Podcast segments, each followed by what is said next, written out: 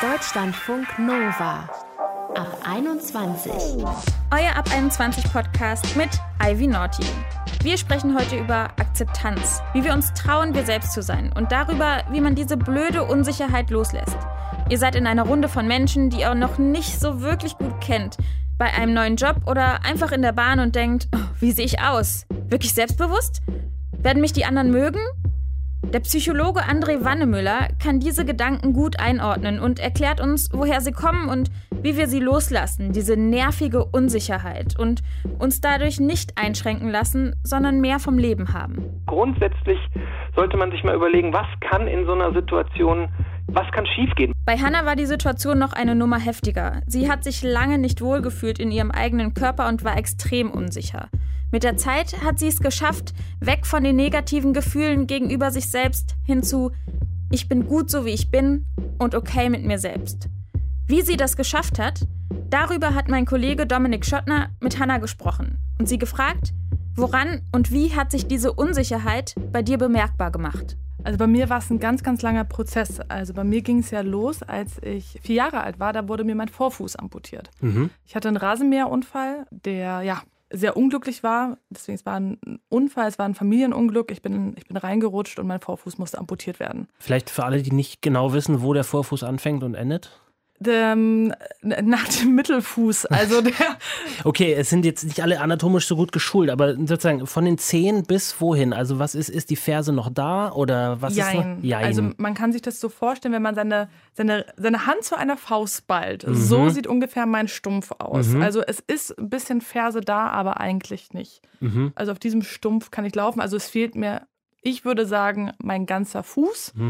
Die Medizin sagt, es fehlt mir nur der Vorfuß. Mhm. Also darüber kann man sich streiten. Kann man streiten. Und das heißt, mit vier Jahren hat sich diese Unsicherheit schon zum ersten Mal bemerkbar gemacht oder wann ging das so los? Ja, ich glaube, das war so ein bisschen der Startschuss. Also als Kind, also als wirklich junges Kind, nimmt man das an und sagt ja, okay, mir fehlt jetzt ein Fuß, was soll es? Mhm. Schlimmer wird es, wenn man damit aufwächst und dann die normalen Unsicherheiten zum Beispiel eines Teenagers dazukommen. Mhm. Und ich glaube, das ist der größte Knackpunkt man fühlt sich als Teenager oftmals so oder so unsicher mit sich und seinem Körper. Man ist nicht ganz im Reim mit sich, man findet sich noch. Und wenn man dazu einen für sich damals noch einen Makel hat, einen, einen deutlichen Makel, der auch sichtbar ist, dann ist es gar nicht so einfach. Mhm. Und so ging es los, dass ich mich im Teenageralter damit unwohl gefühlt habe. Meine Eltern haben mir natürlich immer ein gutes Gefühl gegeben, meine Freunde auch. Aber nicht alle Menschen haben das immer so gut aufgefasst. Mhm. Was hast du denn gedacht, was die in der Schule über dich denken, die Jungs oder Mädchen oder wer auch immer da in Frage kam als fürs Interesse so? Also, also meine Freunde haben mich natürlich so genommen, wie ich bin. Für die war das selbstverständlich, weil die kannten Hannah, also die kleine Hannah schon seit, seit dem hm. Kindesalter, hm. da war schon immer, mein Fuß war ja ab. Doch dann, als ich Schule wechselte und auch mich neue Leute kennenlernten, dann gab es einfach eine Phase, wo ich gehänselt worden bin. Mhm. Ich wurde gemobbt, ich wurde ausgeschlossen aufgrund meines Körpers. Wie hast du denn mit den Leuten dann gesprochen oder hast du das in dich reingefressen, wenn die dich da gemobbt haben? Ich habe mich damals wirklich gehasst. Ich wollte nicht einen Fuß haben und ich war damals, so wie ich heute dir gegenüber sitze, nur jünger, ich auch schon kurvig. Mhm. Und damals war es auch nicht on vogue, kurvig zu sein. Damals gab es die Cole Ritchie und Paris Hilton, mhm. die extrem schlank Sehr waren. Ja, mhm. Und dann werden einfach einem falsche Ideale vorgelebt. Und wenn man da selber nicht hinkommt und unsicher ist und dazu auch noch gemobbt wird, mhm. fühlt man sich nicht wohl mit sich und fängt an, sich zu hassen, was bei mir daraus mündete, dass ich dann eine Essstörung entwickelt habe. Mhm. Und in ein Binge-Eating-Essverhalten reingeraten bin. Ein Spiel zwischen wirklich reinstopfen, muss man unschön auszudrücken, und tagelang danach nichts essen. Mhm. Also ich hatte dann Tage, da habe ich fünf Ferrero Küsschen gegessen und das war's. Mhm. Weil dann habe ich äh, panisch Kalorien gezählt und dachte mir, okay, das rechnet sich dann irgendwie und das führte zu einem wahnsinnig ungesunden Essverhalten. Ich habe Cheat Days eingeführt, da bin ich morgens um 4 Uhr aufgewacht, nur um zu essen. Kekse. Mhm. Also äh, äh, Tage, an denen du dich selbst betrogen hast, sozusagen, genau. die Regeln gebrochen hast. Also ich habe dann teilweise sechs Tage fast nichts gegessen. Mhm. Da bin ich auf 200, 300 Kalorien am Tag gekommen, um mhm. am siebten Tag morgens um 4 Uhr aufzustehen und Kekse zu essen. Mhm. Und das habe ich relativ lange praktiziert, bis mir irgendwann aufgefallen ist, das kann nicht gesund sein. Wie alt warst du da? Ich glaube, das erste Mal ist es mir aufgefallen, als ich so 18 war. Also es war relativ spät. Mhm. Und auch zu der Zeit hatte ich dann auch schon die ersten natürlich Männererfahrungen, die waren auch nicht alle positiv. Mhm. Und ich glaube, das hat dann dieses Verhalten gerade noch bestärkt, mhm. dass man sich eben schlecht fühlt in seinem eigenen Körper. War das so ein schleichender Prozess oder gab es so ein auslösendes Moment, wo du gesagt hast, okay, da muss ich jetzt irgendwas ändern mit meinem Selbstbild und mit meiner Außenwahrnehmung, Selbstwahrnehmung, da muss ich jetzt was tun? Ich kann mich nur immer ein bisschen zurückerinnern, eigentlich an ein Date.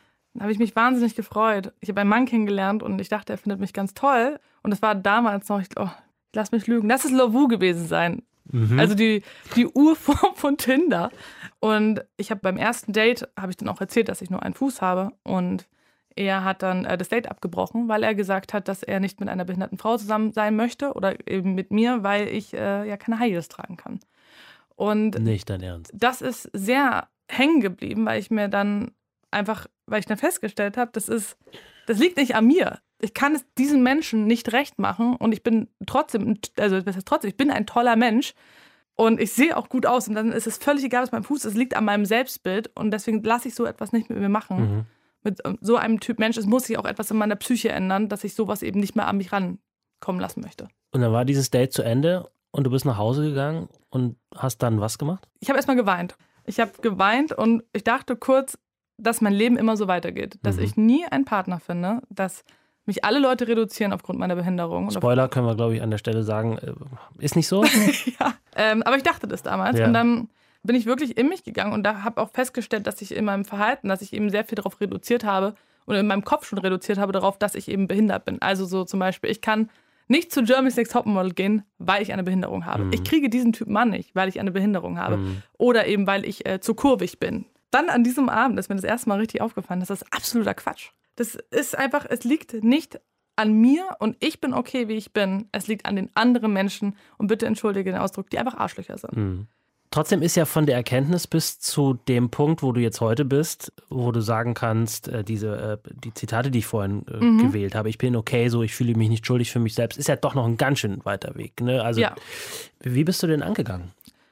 Ähm, ist eine gute Frage. Ich habe einfach mehr und mehr meinen Körper akzeptiert und auch begriffen, dass das, was ich leben möchte, eine Scheinwelt ist. Also ich habe mir Paris Hilton habe ich ja vorne genannt mhm. oder äh, fast schon wieder vergessen, aber jetzt, sie war gerade vor zwei, drei Tagen mal wieder in den Schlagzeilen wegen anderer Sachen. Ja, ja also die habe ich mir als, äh, als Schönheitsideal genommen oder ja. eben die Mädels von Germany's Next Topmodel oder von irgendwelchen Zeitschriften. Und ich habe dann im, im Prozess so ein bisschen realisiert, vielleicht lag es auch gerade dann, dass in meiner, in meinen jungen Zwanzigern, dass ich den einen oder anderen Menschen damals auch kennenlernen durfte, beruflich. Mhm. Und ich dann festgestellt habe, das sind auch einfach nur Menschen. Mhm. Die haben auch Poren, die haben auch Zellulite. Und dann habe ich begriffen, dass diese Menschen, die für mich immer so perfekt aussahen, in Wahrheit Menschen sind. Mhm. Ja, das sind ganz normale Menschen und die haben alle vermeintlichen Makel, so um wieso möchte ich oder mache ich mich so fertig für so ein Körperbild, was einfach nicht echt ist. Jetzt haben wir, äh, habe ich äh, Instagram an ein, zwei Stellen jetzt schon erwähnt, äh, du bist ja nicht irgendwie ein kleiner Account mit so ein paar hundert Followern oder ein, zwei tausend, sondern da sind ähm, fünfstellige, hohe, fünfstellige Zahl an FollowerInnen äh, bei dir und du dieses Thema ja auch äh, nicht irgendwie versteckst, sondern ja sehr offensiv nach vorne angehst. Mhm. Dein Fuß ist ja aber immer noch weg. Ja. Du hast Prothesen, die den Fuß ganz ähnlich mhm. wie deinen anderen aussehen lassen zum Teil. Mhm. Sieht man alles bei dir auf Instagram. Wie glaubst du, wirkst du jetzt auf andere? Im Vergleich zu der Schulzeit zum Beispiel, die du vorhin beschrieben hast. Also ich glaube, jetzt wirklich sehr selbstsicher und sehr positiv. Ich kriege das nur als Direct Message immer von meinen Follower und Followerinnen eben mit, hm. dass ich ihnen Kraft gebe. Und genau das möchte ich bei den Follower oder Followerinnen auch auslösen. Dass sie sich einfach gut fühlen in ihrer Haut und einfach begreifen, es gibt zwei Seiten. Es gibt einmal die perfekte mediale Scheinwelt und es gibt das wahre Leben. Und sobald sich auch nur ein Mensch gut fühlt, bin ich eigentlich auch schon happy mit meiner Message. Trotzdem ganz kurz, es wird ja wahrscheinlich nicht nur Positives in deine Inbox kommen, wahrscheinlich wird es auch den ein oder anderen Hater immer noch geben. Mhm. Wie kannst du denen heute entgegentreten? Also selten trifft mich eine Nachricht. Es mhm. gibt wirklich Nachrichten, die treffen mich, da muss ich ganz ehrlich sein. Aber ich würde sagen, gut 95 Prozent kann ich wegignorieren oder konfrontiert die Menschen wenn die zum Beispiel mich angreifen oder eben mein Wissen angreifen und zum Beispiel, was immer sehr plakativ ist, zu sagen, ja, du bist eine Influencerin, du bist dumm, dann antworte ich drauf, sage, ey Leute, ich bin Wirtschaftspsychologin, ich habe studiert, mhm. äh, also kommt mir bitte nicht damit, dass ich jetzt so blöd bin. Darauf antworte ich dann auch und konnte ich, aber die meisten Zeit wirklich lässt es mich absolut kalt. Wenn ihr Hannas Weg weiter verfolgen wollt, ihr findet sie unter Hi Call Me Hannah auf Instagram.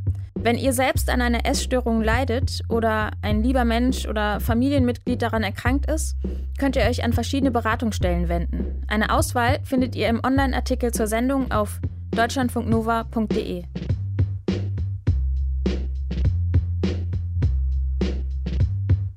Deutschlandfunk Nova. Manchmal sind es die kleinen Momente. Ein musternder Blick, ein Kommentar zum neuen Haarschnitt oder der Moment, allein auf der Party zu stehen, auf der man niemanden kennt und dann lachen alle über diesen einen verdammten Insider-Witz. Und plötzlich fühlen wir uns unsicher. Mit uns, mit unserem Körper, unserem Look, mit dem, was wir eben dem Typen da gesagt haben oder der Frau da und oh, mit dieser Art, an dem wir uns an dem Drink festhalten. Wie dieses Gefühl der Selbstunsicherheit entsteht und wie wir lernen, uns nicht davon zurückhalten zu lassen, sondern das Leben zu erleben, das habe ich mit André Wannemüller besprochen. Er ist Psychologe und forscht an der Ruhr-Uni Bochum. Hallo. Hallo, guten Abend. Wann haben Sie sich denn das letzte Mal unsicher gefühlt? Also nicht so richtig selbstbewusst? Oh, ehrlich gesagt ständig. Auch ähm, im Hinblick zum Beispiel auf dieses Radiointerview hier habe ich natürlich gerade auch nochmal mir durchgelesen, ähm, was eventuell für Fragen auf mich zukommen könnten oder ähm, ja, grundsätzlich, wenn ich mit Menschen in beruflichen Situationen bin, interessiere ich mich natürlich im Vorfeld dafür, ähm, so ein bisschen rauszukriegen, worum könnte es in dem Gespräch gehen und merke dann auch, dass ich mir natürlich zwischendurch auch mal die Frage stelle, ob ich eventuell äh, ja Fragen und äh, Themenbereiche, die da aufkommen, dann auch wirklich ja, mich kompetent fühle und da auch kompetente Antworten geben kann. Also Unsicherheit ist äh, genauso wie von den meisten Hörern und Hörerinnen wahrscheinlich auch ein ständiger Begleiter von mir. Und was ist das für ein Gefühl? Also wie ordnen Sie das in der Psychologie ein? Naja, also grundsätzlich ist Unsicherheit schon auch ein Gefühl, ähm, was man körperlich natürlich spüren kann, so wie ja eigentlich alle aktivierenden Gefühle, die irgendwie damit zu tun haben, dass wir eine Situation eigentlich am liebsten verlassen möchten, uns eher so in so eine ja, äh, Aktivierung, so eine körperliche Vorbereitung auch tatsächlich für Flucht versetzt, kann man auch so eine starke Unsicherheit oft daran spüren, dass man wirklich ja körperlich merkt, wie man vielleicht irgendwie äh, Herzklopfen bekommt, auch so auf dem Stuhl irgendwie vielleicht so hin und her rutscht, wie man also irgendwie auch so ein bisschen, ähm, ja, sich wirklich darauf körperlich tatsächlich vorbereitet, so eine Situation am liebsten verlassen zu wollen. Das liegt tatsächlich daran, dass äh, bestimmte Emotionen uns wirklich darauf vorbereiten, dann auch zu flüchten aus Situationen. Und bei Unsicherheit kann das auch solche Ausmaße dann annehmen. Und haben das alle Menschen? Ich war mal auf einer Party und da hat eine Freundin gesagt, ach, der XY, der hat das nie. So, wenn man in der Gruppe steht und irgendwie nicht so richtig ins Gespräch reinkommt oder so, der wirkt immer so selbstbewusst. Ist das einfach für manche Menschen, die eher schüchterner sind, ein Gefühl oder ist das Teil einer Lebensphase oder haben das einfach alle mal? Also ich glaube tatsächlich, dass äh, jeder, der sagen würde, dass er noch nie so ein Gefühl der Unsicherheit gespürt hat, irgendwie auch ein bisschen flunkert. Klar gibt es Menschen, die da häufiger von äh, betroffen sind und auch stärker darunter leiden als andere. Wir wissen als Psychologen und Psychotherapeuten auch tatsächlich, dass es eine genetische Komponente gibt, also dass sozusagen Unterschiede in der Intensität, mit der man Unsicherheit wahrnimmt, auch ein Stück weit angeboren sind. Es hat dann natürlich auch nochmal mit den Erfahrungen zu tun, die man dann gemacht hat. Also wenn man zum Beispiel in einer sehr invalidierenden Umgebung aufgewachsen ist, Eltern hatte, die äh, ja sehr viel kritisiert haben, oft vielleicht auch sogar eigene Äußerungen irgendwie verlacht haben oder da irgendwie drüber weggegangen sind, dann kann das so ein Unsicherheitsgefühl in solchen Situationen natürlich auch nochmal stärken. Aber Menschen, die noch nie unsicher gewesen sind, habe ich so noch nicht kennengelernt. Es ist natürlich oft so, dass andere für uns dann immer so unglaublich selbstsicher in Situationen wirken, dass man also so das Gefühl hat, man ist der einzige Trottel, der jetzt wieder Unsicherheit in so einer Situation verspürt. Wenn man dann mit den Leuten mal spricht und die vielleicht auch wirklich anspricht, wie es in, in den Situationen ihnen ergangen ist, dann hört man eigentlich schon, sofern die ehrliche Rückmeldung geben, dass es den allermeisten auch so geht. Man sieht es diesen Leuten oft dann nur nicht so an oder hat das Gefühl, dass man selber da stärker von betroffen ist, was auch damit zu tun hat, dass man natürlich die eigenen körperlichen Prozesse, die mit dieser Unsicherheit einhergehen, auch spürt, während man das, was in den anderen vor sich geht, natürlich, ja, wenn überhaupt so optisch erahnen kann, aber dieser Zugriff auf die körperlichen Prozesse da einfach dann auch fehlt. Das kann man eben nur beim eigenen Körper, so dass man oft verleitet wird, sich selbst für unsicher zu halten als andere, was glaube ich aber auch im Endeffekt ein Trugschluss ist. Und würde dann ein offenerer Umgang damit helfen? Also zum Beispiel hat mein Kollege Dominik heute auch mit Hannah gesprochen für die Sendung und die zeigt ihre Unsicherheit oder den Umgang damit und wie sie diese Unsicherheit überwunden hat auf Instagram.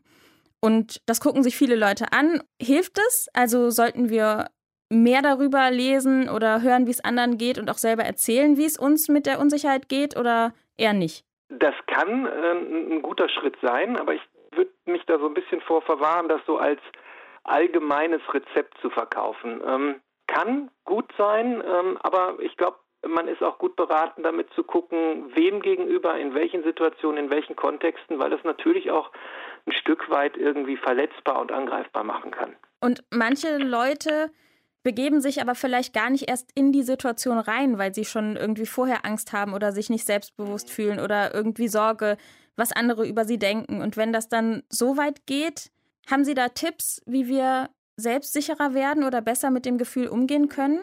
Also da sprechen Sie einen ganz wichtigen Punkt an, ähm, wo wir Psychotherapeuten dann auch immer so ein bisschen hellhörig werden, weil dieser Vermeidensaspekt, ähm, also sprich wirklich Situationen gar nicht mehr aufsuchen, die problematisch sind, weil man sich nicht mehr traut, weil man äh, im, im Vorfeld irgendwie denkt, man ist der Situation nicht gewachsen. Auch das ist, glaube ich, was, was wir alle schon erlebt haben, aber das ist tatsächlich ein bisschen problematischer, weil das letztlich dazu führt, dass man überhaupt keine angstkorrigierenden Erfahrungen mehr machen kann. Unsicherheit hat ja immer was damit zu tun, dass man irgendeine eine negative Erwartung hat. Und wenn man diese negative Erwartung kennt, dann kann man sich überlegen, wie kann ich jetzt vorgehen, um diese negative Erwartung in irgendwie ein Stück weit für mich zu testen? Das muss ja nicht also unbedingt sozusagen bedeuten, hm? dieses Worst-Case-Szenario. Was kann schlimmstenfalls passieren? Genau, äh, genau. Also das Worst-Case-Szenario ist eine Strategie. Es muss nicht immer nur das Worst-Case-Szenario sein, sondern es können auch erstmal grundsätzlich, sollte man sich mal überlegen, was kann in so einer Situation was kann schiefgehen? Was sind so meine negativen Erwartungen? Da gibt es vielleicht das Worst-Case-Szenario, aber gibt es auch noch ein paar andere Dinge, die irgendwie unangenehm sein könnten.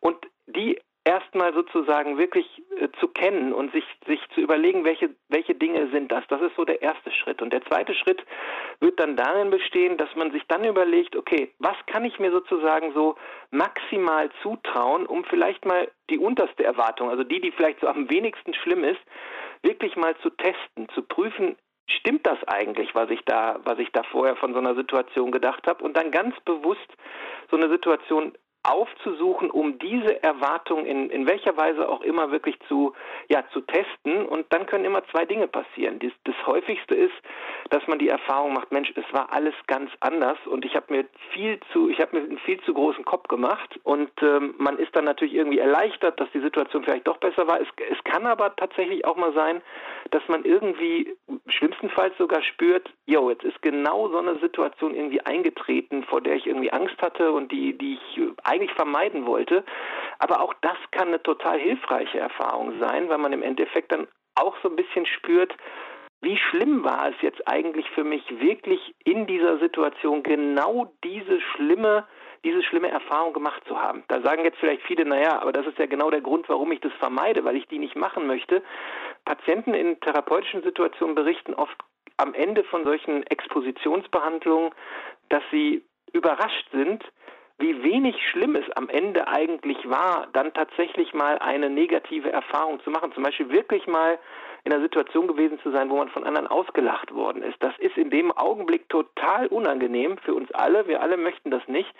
Aber im Endeffekt merkt man, wenn man einmal in so einer Situation gewesen ist, doch recht schnell, dass sich die Welt eigentlich ziemlich schnell anfängt weiterzudrehen. Man, man schämt sich vielleicht, aber so ganz schrecklich schlimme Konsequenzen, die dann irgendwie über diesen Moment hinausgehen, hat es oft gar nicht. Hm. Und jetzt die letzte Frage, mhm. und zwar zu meiner Situation. Ich vertrete ja Dominik heute und zum ersten Mal und ich habe mir dann so überlegt, ich mache mir so ein paar Hilfestellungen. Also mhm.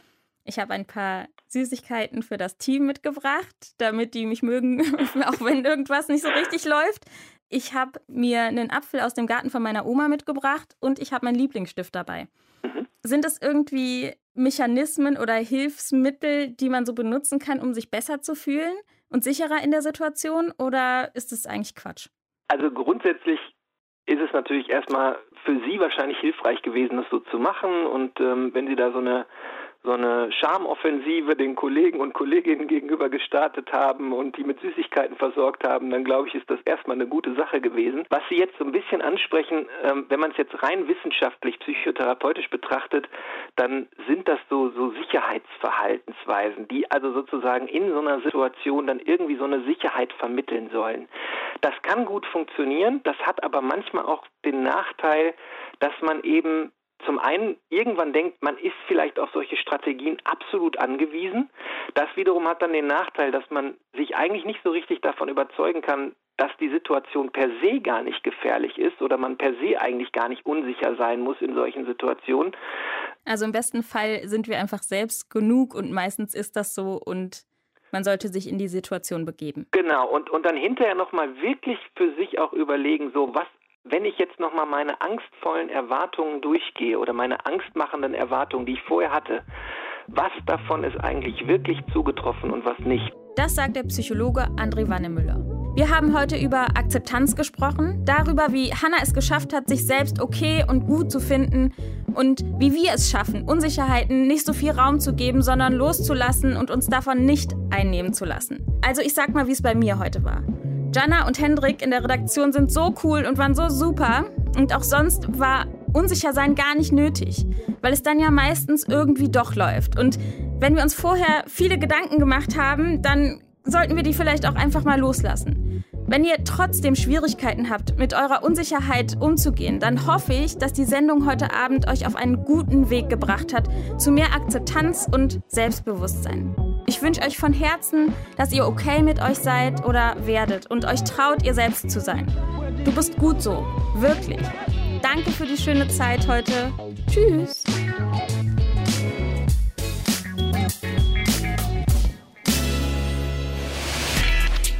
Deutschlandfunk Nova ab 21. 21. Montags bis freitags ab 21 Uhr und auf deutschlandfunknova.de.